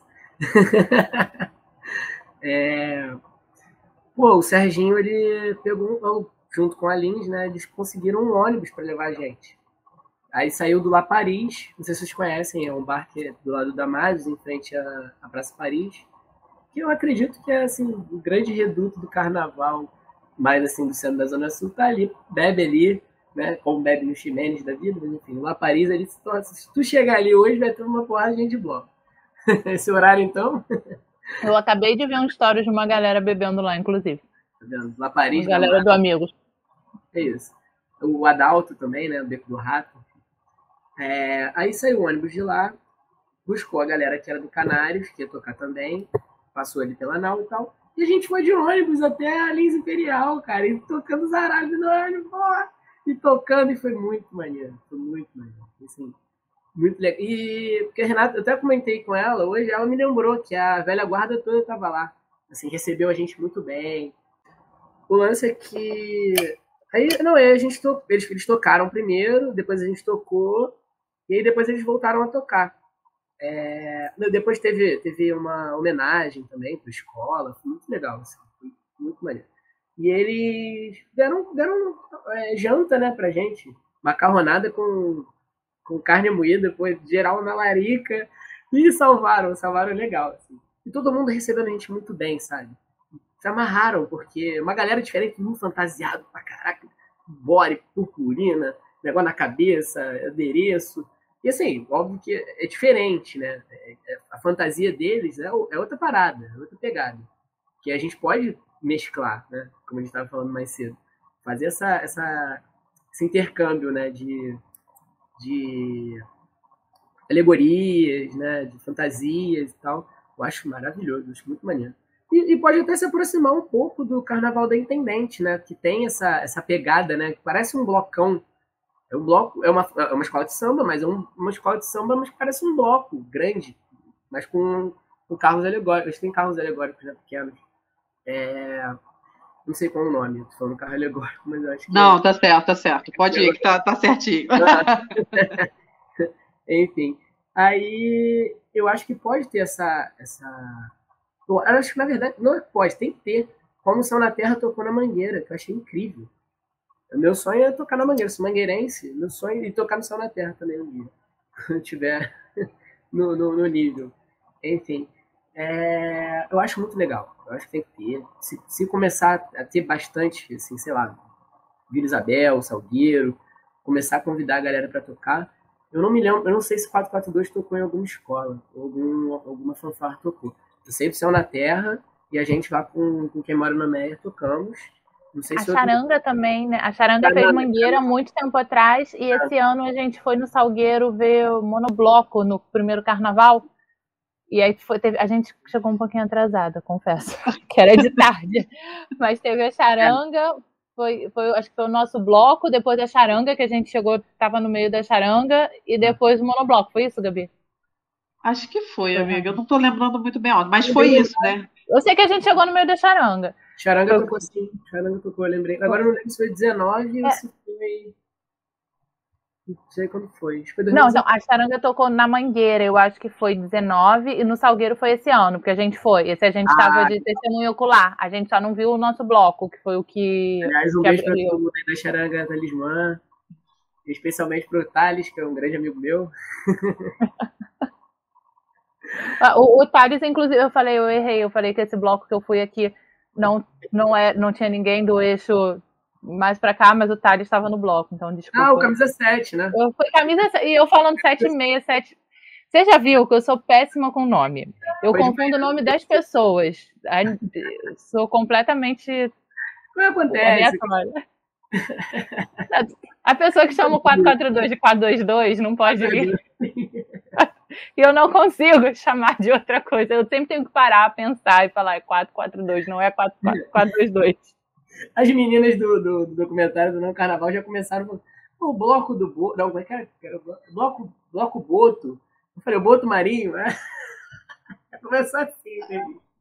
Que você também foi entrevistado por elas, né? Que elas É. passaram por aqui semana passada e deram um spoilerzinho. É verdade, vai rolar, vai rolar o documentário. Tô muito ansioso, porque tava ali no momento, né? Aquela coisa, foi, foi muito legal. eu conto algumas curiosidades também, além daquela história toda que a gente já sabe, tem muita coisa. Porque a gente faz um trabalho muito legal lá, sabe? A gente tem muito carinho pela ilha. No dia anterior a gente vai, coloca saco de lixo em cada poste, conversa com os moradores, sabe? Bem legal. Assim. E eu não sei se eu posso falar isso, mas eu vou estar, estar falando. A gente está com uma vontade de fazer uma roda de samba. É, e parando, cada mês a gente vai parar num bar para fortalecer os bares de Paquetá. Então. E aí vai, é, vai chamar Animais Marinhos, que vai ser o boto e o cavalo marinho, né? Foram os dois blocos que a gente fez lá. Era muito bom quando tinha o Pérola, né? Infelizmente o Pérola acabou. É um bloco muito legal também, que movimentava bastante a ilha. Foi o primeiro bloco que eu fui em Paquetá, foi, foi o Pérola. Incrível, né? Eu me apaixonei de cara pela barca, porque o que você falou, a barca é o auge. Eu falo pra Gabi que ela tem que ir pra ir a barca, pra Pô, pegar Gabi, a barca. Um outro, Gabi. Pelo amor de Deus. Tem que ir, eu Esse sei disso. Ano, eu levei a Gabi pela primeira vez no Boitolo. Porque uhum. ela não. Eu até parei para não falar o nome errado de novo, para não dar mais uma gafe. Mas ela nunca tinha ido. Aí ela aproveitei que o desfile da vila foi o último, aí eu já reboquei ela direto do desfile da vila pro boi. Boitolo também é outro. Eu gosto muito desses blocos grandes, espontâneos, sabe? Embora hoje está complicado, porque tá difícil até para o próprio músico circular ali no meio, que tá muito cheio, né? E eu acho que a tendência é essa mesmo. Eu acho que tem o Amigos da Onça foi um bloco que, que ficou muito cheio, né? Teve que oficializar e tal. É, e eu acredito que o Interna na Quarta também, outro bloco que era, era um bloco lá em Santa, é, é em Santa ainda, né? Mas é um bloco que também teve que oficializar e tal. Eu acho que a tendência acaba sendo essa, né? Vem cá, assim, os blocos começaram a ficar muito grandes e, e muito hypados, assim, blocos Pô, tu fala de, de, de boto hoje, fica aquele burburinho, né? Você fala de, de qualquer bloco, ah, vai sair. O Tecnobloco, para mim, foi o que mais é, o pessoal falou e hoje tu fala, ah, vai ter Tecnobloco terça-feira, hoje é que dia? Quarta, né? Quarta-feira, 9h57. Cara, a galera vai sair vai ter Tecnobloco, surreal. o movimento tá muito grande. E é bom também que tem público e tem, e tem espaço para todo mundo, né? Isso é muito importante. deixar isso bem claro. Não, mas eu, eu ia pedir para você falar agora do seu amor de carnaval que subiu Serra. tá dormindo? Não. ah, então. Foi. Conhecer a Renata foi no crack da Orquestra Voadora, onde ela estava me oferecendo água. eu senti aquela cutucada assim, foi. Toma água, eu não quero água, toma água. Mais ou menos assim, né? E a gente começou a conversar e tal, e se conhecia ela. Né? Eu, acho que foi eu que adicionei ela no Facebook. Agora eu não me lembro com exatidão se foi ela que me adicionou ou, se eu tinha adicionado ela, mas enfim. Aí a gente foi conversando, a gente ficou falando sobre série, sobre, na época era La Casa de Papel. E papo vai, papo vem. E foi, foi assim, né? Ela pô, perguntou se podia chegar no Boto, que ela estava começando a tocar também, ela fazia oficina da Guitarra na Quarta. Aliás, é uma ótima trompetista, Renata, se quiser contratar. Quem quiser chamar para os blocos, fica à vontade. É, e aí a, a gente foi se conhecendo e tal, e rolou o cortejo dos signos. Que era o cortejo dos signos que Renata era uma das organizadoras, não nesse primeiro, mas a Renata depois passou a ser uma das organizadoras junto com uma galera, é, Diana, é, Chico, uns amigos, amigões meus, assim, o Casé, Magia, aliás, um beijo para todo mundo aí. É, e aí foi o cortejo é, Peixe Vorazes, né? Piranha Vorazes? Peixe Vorazes, daquela música do Piranha, da Beauty, que eu também adoro. É... Então, o Cortejo dos Signos é, é um bloco que cada mês a gente fazia de acordo com os signos, porque começou com os aniversariantes. Começou, começou com a Luana, a Luana Ribas, que é, na época a namorada dela fazia o aniversário, e elas se juntaram para fazer o Virgão.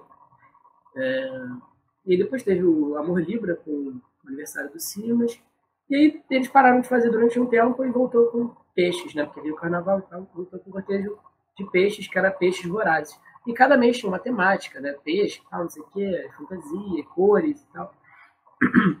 E aí elas começaram a fazer que ninguém queria é, continuar com isso, porque é uma doideira, né? Você fazia cortejo todo mês. Às vezes tinham dois cortejos no mês só. Então, assim, e pensar nisso tudo, data, que era uma coisa muito aberta, embora. É, data, o que combina com signo para dar o nome, para dar as fantasias. Nossa! Muita coisa. Não, e pessoal que comemorava tal dia, aí não podia, aí era uma confusão. Porque tinha assim, no, botar entre aspas, no culo duro, né, dos organizadores, que pegavam mesmo para fazer arte, para fazer cuidar da página, que tinha o Instagram, tem o Instagram até hoje, né? Facebook, Instagram. É, mas, mas o pessoal, que tanto fulião quanto músico, queria comemorar tal dia, aí fazer a votação, sempre dava aquela coisa toda que a gente sabe, uma confusão danada nos grupos, milhares de grupos que tem, né? De Facebook, e o pessoal ficava falando, não, tem que fazer tal dia, tem que fazer. Enfim, aí o pessoal foi fazendo. Se não me engano, durou uns dois anos, eu acho. E acabou justamente, mais uma vez, por aquela coisa que a gente estava falando, da violência de cortejo à noite. Eu acho que o cortejo hoje em dia tem que ser começar cedo, vai até vai passa a parte da tarde, pode acabar até umas 8, 9 horas, acho que está tranquilo. Agora, na verdade, dependendo do local e como esteja a situação, até meia-noite, uma hora, beleza. Depois disso ficar tipo 3, 4 horas da manhã, que eu acho que começa a galera fica muito louca também, aí começa a perder a noção de, é, sei lá, não ver a pochete, perde o celular, sabe? Fica. Tá muito complicado, assim, né? A segurança tá, tá bizarra. E aí a gente não costuma fazer mais. Se tivesse voltar, vai ser de manhã. Né? E você sabe que rolou em BH também, né? Eles se inspiraram e eu não lembro direito o nome que tinha lá, mas a inspiração era o bloco dos signos aqui que eles faziam. Ah, maneiro. Depois eu até procuro, assim, eu soube por alto quando eu fui para lá, mas depois eu pergunto para as meninas direitinho e mando para vocês. Mas era vinha daqui. Virado. É, então, aí essa é mais ou menos a história de como a gente se conheceu. Uma doideira, a gente tocou, começou a tocar junto em um monte de lugar. A Renata me chamou para Canários, que é um projeto que ela, ela Madá e outros meninos também tocam. É, eu acho muito maneiro, né? Ter, ter as mulheres assim na frente né, de, de bloco, né? Cabeça de naipe. Você começa a ver mais mulheres se envolvendo em, em, posições de liderança nos blocos. Eu acho muito bom, né?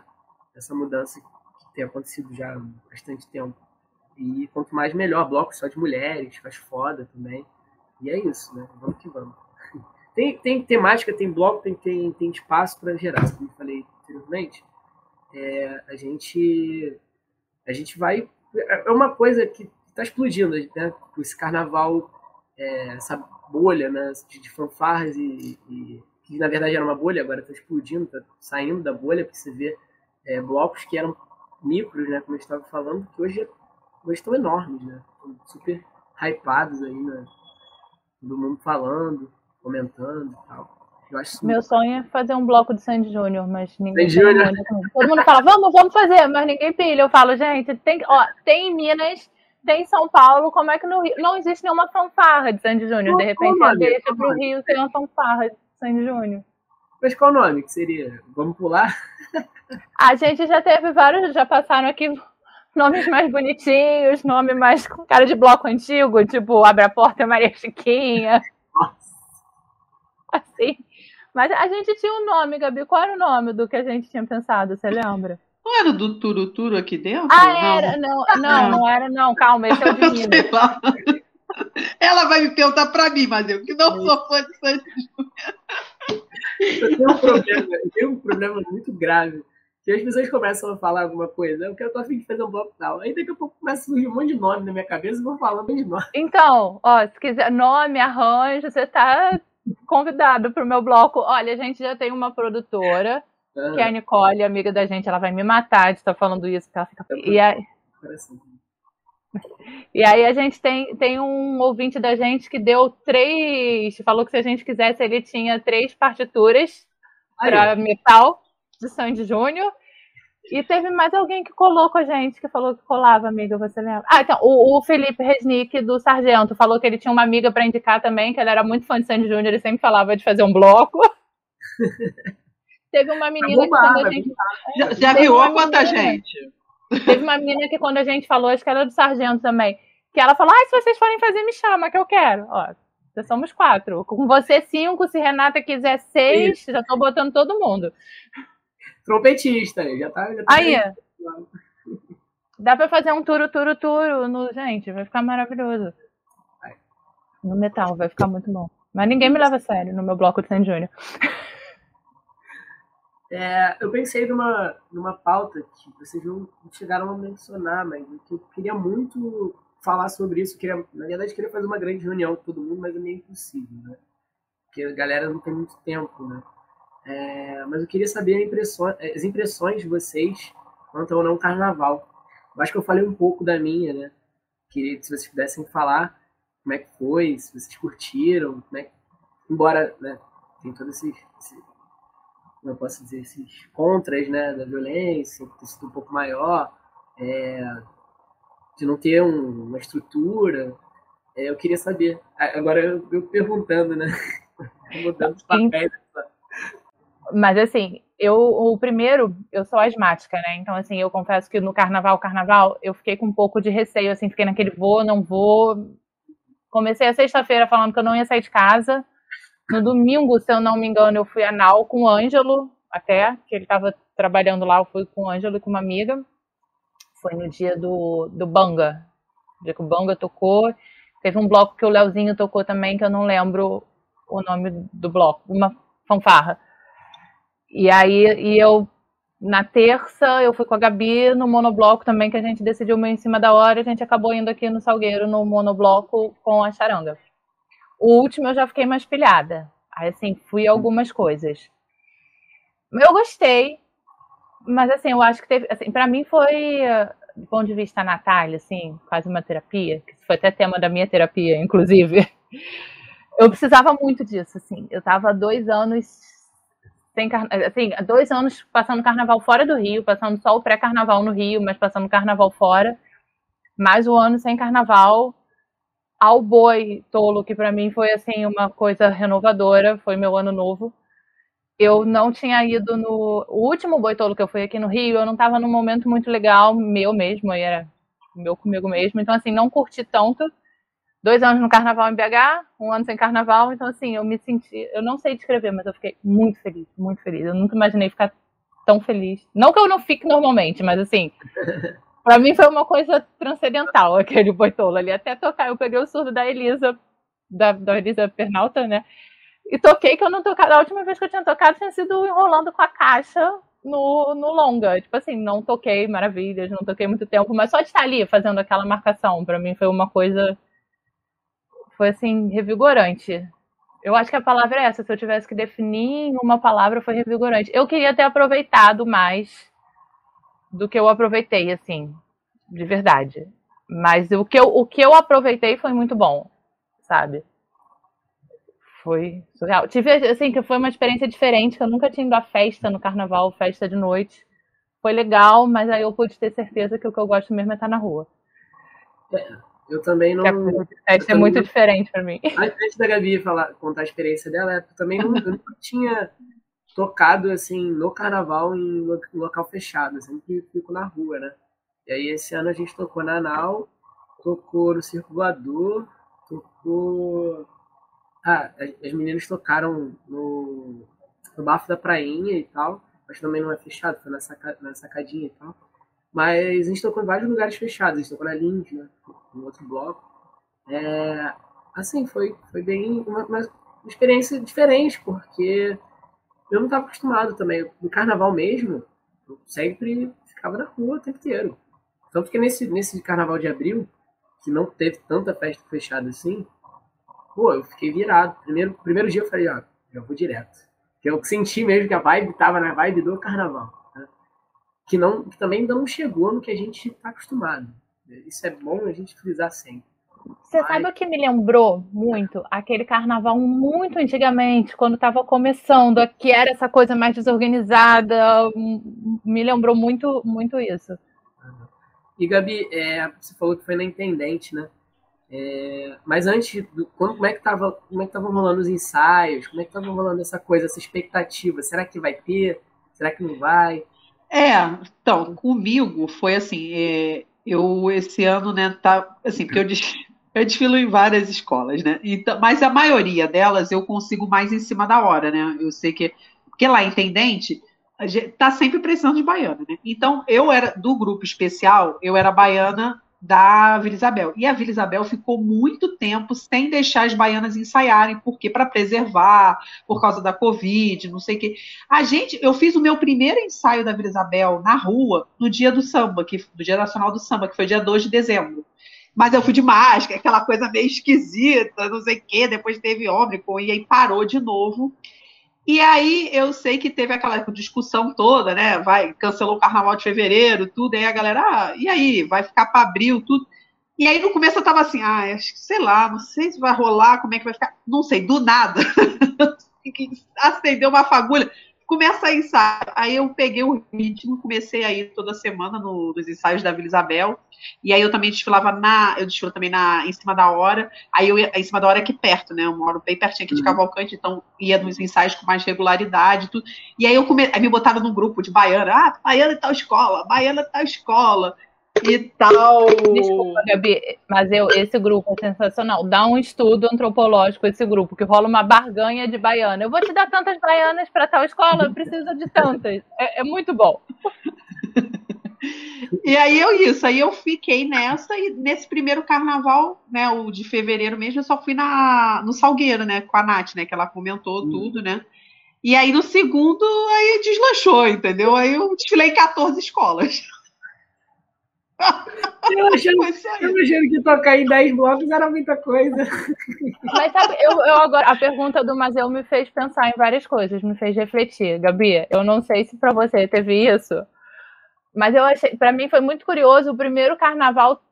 A gente não trabalhou no carnaval, a gente não fez podcast, mas foi, foi diferente dos carnavais anteriores, sabe? Porque assim, a gente conhece muita gente que a gente entrevistou aqui a gente conheceu pessoalmente no carnaval. E a gente começou justamente porque a gente estava em casa, não aguentava mais naquele, no início da pandemia. E aí a gente viu uma live, daquele um milhão de lives no Instagram, você abria, estava rolando uma live, a gente foi parar numa live do Vaguinho do Repique, que é um cara que toca na Mangueira, com o Cé Ferrari do Monobloco. E aí no meio da live eles estavam falando sobre a importância de você, né, o carnaval é muita cultura oral que você perde, né? Porque assim, as pessoas morrem e aquilo morre junto com as pessoas. E aí, nesse meio tempo, para falar de Sandy Júnior, eu escutei um podcast com o Júnior e eles estavam falando sobre a facilidade de se fazer podcast hoje em dia. E aí me deu aquele tipo gatilho, falei, Gabi, não tem nada para fazer em casa, né? Vamos fazer isso aí. Vamos... Aí a gente começou chamando as pessoas mais próximas, o Ângelo Neri, fotógrafo Foliões o CA, que a gente foi, foi uma das pessoas que inspirou e a gente já conhecia, e a Raquel, lá de BH, que eu já conhecia. A gente foi assim, nesses, nessas coisas, e foi muito curioso ir para a rua depois de tanto. A gente já tinha passado por uma experiência curiosa, que foi o Fogo e Paixão é um bloco que eu vou desde o primeiro ano, assim. Eu sou alucinada por música brega. Acho que podia ter uma fanfarra de música brega também, inclusive, pensando aqui. E, e, com umas calcinhas penduradas no sax, acho que super dava. A gente toca alguma coisinha, assim, porque mudou muito o repertório, mas a gente tocava Reginaldo Rossi, Cidinha Magal, tinha uma, Roberto Carlos, né? Umas músicas bregas do Roberto Carlos. A gente tocava Erasmo, né? É, tocava alguma coisinha brega, assim, mas não era muita coisa, não. Realmente, não Eu tem um bloco brega, né? Não tem. Eu sou a louca da música brega. É, não é à toa que eu sou fã de Sandy Júnior, né? Acho que faz, faz sentido. ah, não, é, a gente mudou muito o repertório, né? Mudaram bastante, sim, porque agora toca as músicas mais popzinhas, assim, sabe? É. Mas, Mas aí isso foi muito louco, assim, pra gente, porque, assim, é um bloco que eu acompanho desde o primeiro desfile. Eu só não fui a um desfile do Fogo e Paixão, porque a, eu queria muito ver o cortejo do Boitatá. E aí eu é, sai no mesmo dia, na mesma hora, né? E eu fui ao cortejo do Boitatá, assim, acho que eu Uhum. Tenho, tive uma, uma desculpa boa, assim. Eu comecei a perder o fogo e paixão justamente por isso, que eu começava a ir pro Boitatá. Ou eu então, acho que é o grande dilema de todo mundo. Ou então eu ficava de ressaca do dia anterior do Pérola. Aí eu perdi o Boitatá é. e perdi o fogo e paixão. A gente tem uma história que a gente ficou de ressaca do Estratégia um dia antes, porque a gente foi experimentar aquela escola GT. A gente terminou de coelhinha na caçula. E no dia seguinte a gente foi pro fogo e paixão só, só o corpo, a alma estava em casa. Eu não bebo, eu não consigo beber isso, não. Não bebe, não bebe, de verdade. Tem um conselho que a gente pode te dar de coração é não bebe. Isso. Que é pesado. E, mas aí a gente foi cobrir um desfile, um ensaio do Brega lá no Rio Cenário. Inclusive choveu no dia, a gente ficou preso no Rio Cenário, foi. Caraca. Mas ali eu acho que foi o primeiro impacto, assim, sabe, da gente sair do mundo virtual para o mundo real. A gente já tinha conhecido gente, a gente já tinha ido cobrir a Thaís, ido fazer matéria com a Elisa. Uhum. Mas eu acho que acho que já estava naquele clima pré-carnaval também, então foi mais impactante. E eu acho que isso, não sei se a Gabi sentiu isso, mas isso para mim foi muito que é diferente. Você e assim, você, a gente com o Ângelo no Boitolo, né? Ele chegava, o Ângelo é uma figuraça, né? Ele chegava tipo as pessoas falavam assim: "Essa aqui é a Nath, e a Gabi do Batucos e Confete. É o podcast delas. Você conhece, né? Como você não conhece?" E eu tipo, Ângelo, para, eu tô com vergonha, Ângelo. Isso foi uma experiência diferente também, assim. Eu já, aí eu já comecei que você tava falando do Ronk, eu já tava pensando, já mandei mensagem pra Gabi que eu falei, amiga, no Ronk a gente vai ter que cobrir alguma coisa, mas assim, e com material pra fazer matéria. Porque a gente já começa a pensar diferente, né? Assim, é a diversão, lógico, eu acho que sempre vai ser diversão. Até eu acho que se eu tiver que escolher entre a diversão e o trabalho, eu não sei. Não, eu acho que vai ser um grande dilema da minha vida. Mas fica diferente, eu achei uma experiência bem diferente. assim. É, Diferente de quando eu fiz a produção do longa, diferente de quando eu toquei. São vivências diferentes de carnaval que eu tive. Podem fazer um quadro, talvez, né? Chama algum- alguma pessoa que seja responsável, toque naquele bloco, né? Não sei. Tem várias coisas né, que dá pra fazer no meio do carnaval, mas acho que. Não sei se vocês Esse querem. é o dilema, se a gente quer brincar, se a gente quer beber. ou se- Esse foi o meu dilema. Tipo, eu vou ser a pessoa séria que vai fazer um networking, ou vou ser a pessoa que vai curtir, vai beber. Não, e o comigo era muito engraçado essa coisa de ser baiano, né? Porque é uma função, né? Eu tô ali pra rodar. Aí aconteceu um negócio, pô, podia ter filmado isso, mas não dá, tô rodando. Então, Então, você tinha que eu ficar o nessa. celular no meio do bloco, mas eu vou ficar sem celular se eu tirar o celular aqui pra filmar isso. Então é um E pouco é dilema. É que as pessoas contribuem também, né, Gabi? A gente tem um amigaço que a gente conheceu fazendo podcast também, da galera do Sargento, que é o Alan, que virou o nosso gerente de RH, ele se auto-intitulou, a gente adorou. Que ele mora no Balança, mas não cai. E ele tava com o joelho para operar. Então, assim, ele não pôde sair de casa, praticamente. E ele era o nosso repórter aéreo. Porque ele ficava filmando da janela dele e mandava pra gente postar o nosso repórter aéreo. Ai, ai, muito bom. Mas é muito legal, foi muito legal, assim. Acho que é, agora pensar próximo carnaval, né, gente? Porque, tipo, o carnaval acabou, mas já tem outro em vista, né? Então a gente já. A gente tem um tempinho para pensar como é que a gente vai se, se organizar pro próximo, né? E a quantidade de amigos que a gente ganhou, né, Gabi? Por causa do podcast. assim. Tinha, já tinha os amigos de carnaval, agora tem os amigos de carnaval e do podcast. Até afiliado a gente ganhou por causa do podcast. Muito bom. É verdade, é verdade. Mas, mas eu, olha só, papo tá Desculpa, bom. amiga, é que eu tive meu momento abrir o coração agora, mas eu. A pergunta dele foi o meu momento terapia. Então, agora virou o jogo. Agora é você que tá na berlinda, mas eu e vai nosso momento terapia para fechar aqui nosso papo. Olha só, respira fundo. Pensa num divã virtual e diz pra gente o que, que o carnaval representa na tua vida. Nossa, isso é difícil, hein? Dá vontade até de chorar, assim. Pode chorar, se quiser. A gente adora choro. Confesso. É, muita coisa, muita energia, muita. Eu acho que é. é- Eu, eu fiz um texto sobre isso recentemente, sabia? Eu digo que eu sou devoto. sou devoto do carnaval. É, porque não é só dessa.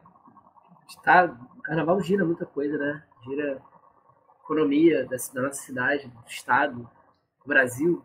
É, importante demais como cultura, como ocupação do espaço público, como é, eu falei, né? é, geração de, empre- de, de emprego e renda, né? Porque o carnaval é o ano inteiro. Agora o pessoal já deve estar pensando nas, nas fantasias, né? nas alegorias, nos, nos carros alegóricos, falando do carnaval a Sapucaí, da Intendente e tal, os temas, né? É, e ao mesmo tempo os blocos já, já voltam a ensaiar. É, não sei, você começa a fazer um monte de família, né? Você tem um monte de, de amigo, família, e vive aquela, com, aquela, com aquelas pessoas que você encontra, que você...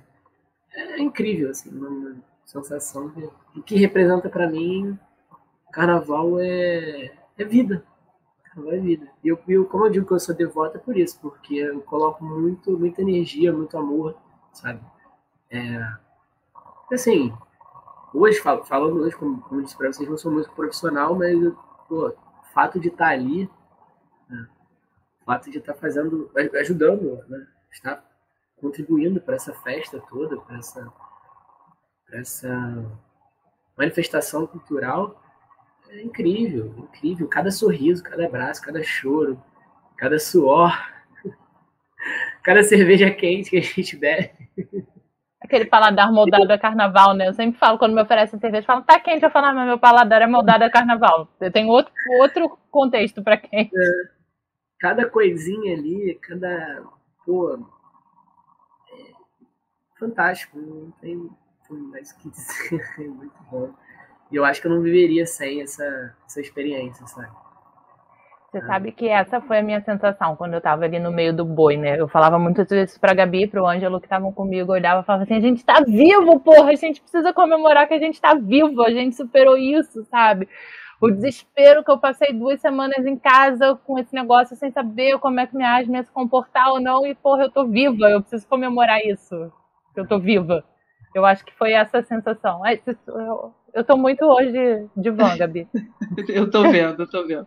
Não, e uma coisa que aconteceu comigo também, assim, foi reencontrar, assim, sabe? Como eu sou da aula das baianas, são muitas senhoras, né? Aí muito passava pela minha cabeça assim, será que eu vou encontrar? Será que elas estão, sabe, assim, não, não é porque, né, o grupo de risco, tudo era muito isso. Cara, eu lembro que eu encontrei, né, uma senhora da velha guarda lá da em cima da hora, que é uma, uma senhorinha, assim, tipo, ela tem 90 e pouco. Cara, quando eu vi ela, vocês não têm noção a felicidade que eu fiquei, sabe? Porque eu falei, cara, ela tá aqui, a gente passou por isso sabe? Isso foi muito emocionante mesmo, assim, reencontrar as pessoas. E eu lembro que muitas pessoas me abraçavam assim, a gente tá podendo se abraçar, cara. Isso foi, foi muito forte, entendeu? Então, realmente, a gente, carnaval não, não é, um, é um negócio sério pra gente. É, a gente é devota também, a gente, então a gente tá decidido, mas eu vou, vou adotar que também sou devota do carnaval.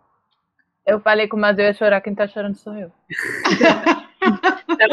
Bom, alguém está chorando. Isso que é importante. Emocionante, né? Olha. Muito lindo. Mas eu. É demais, é demais. Olha, cara, muito obrigada. A gente adorou esse papo. E já estou, que agora sou aquela pessoa. Olha, vai ter que rolar cerveja depois para bater esse papo ao vivo. Começou virtual, mas vamos bater um papo ao vivo, entendeu?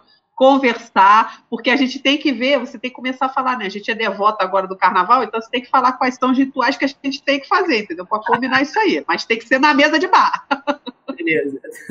Como, ó, Beleza. Como pode ser lá no, no La Paris, hein?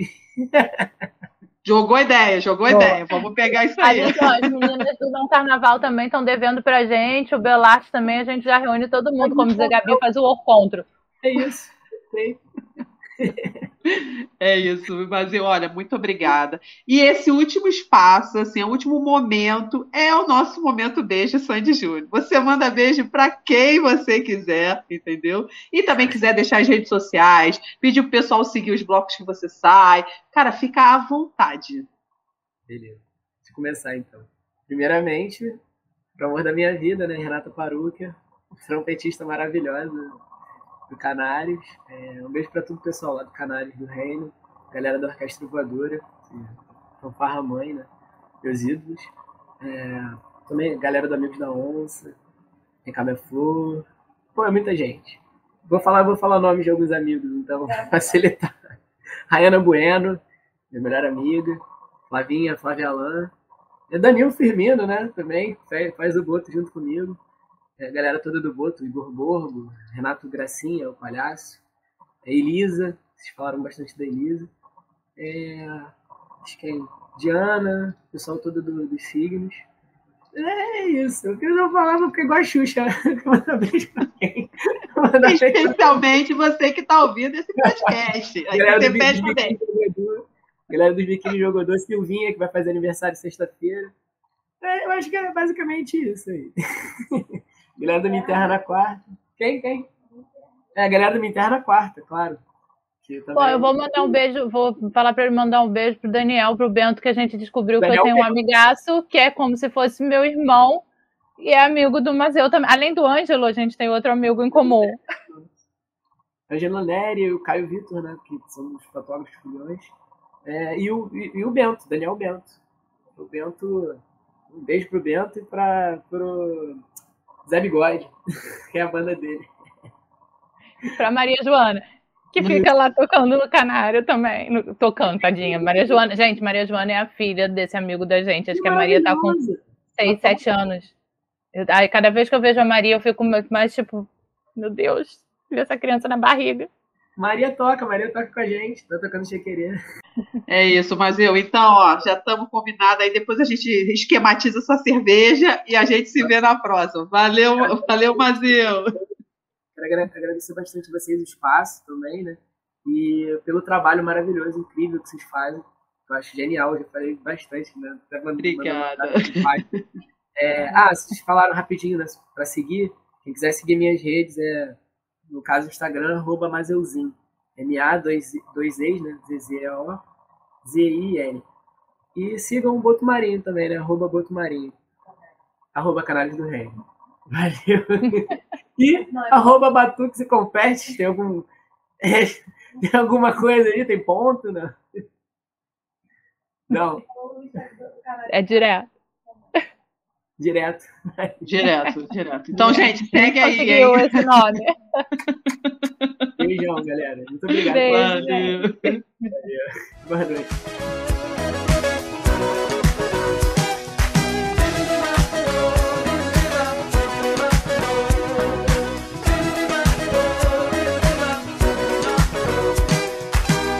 A flor do desejo e do maracujá. Eu também quero beijar. Haja fogo, haja guerra, haja guerra que há.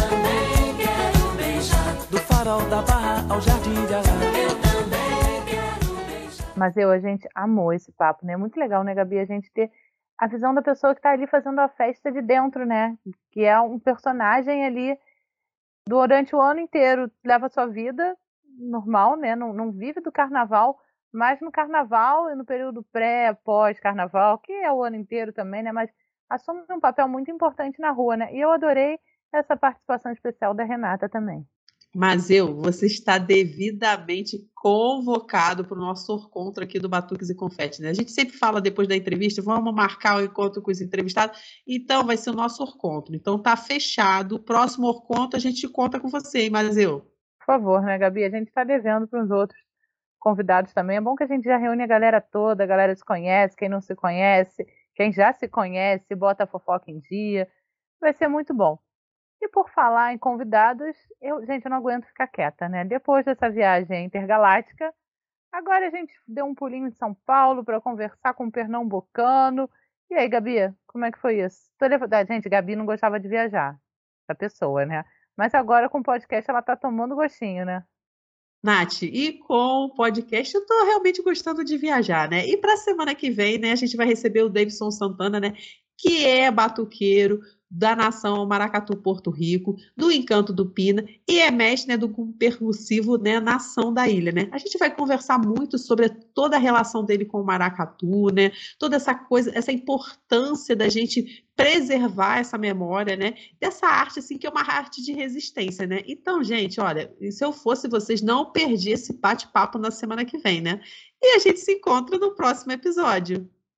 É isso, gente. Até semana que vem. Beijão. Fui cantar carimbo lá no ver o peso. Urubu sobrevoando, eu logo pude prever. Parece que vai chover, parece que vai chover. Depois que a chuva passar, vou cantar carimbó pra você. No meio do pitiu, no meio do pitiu,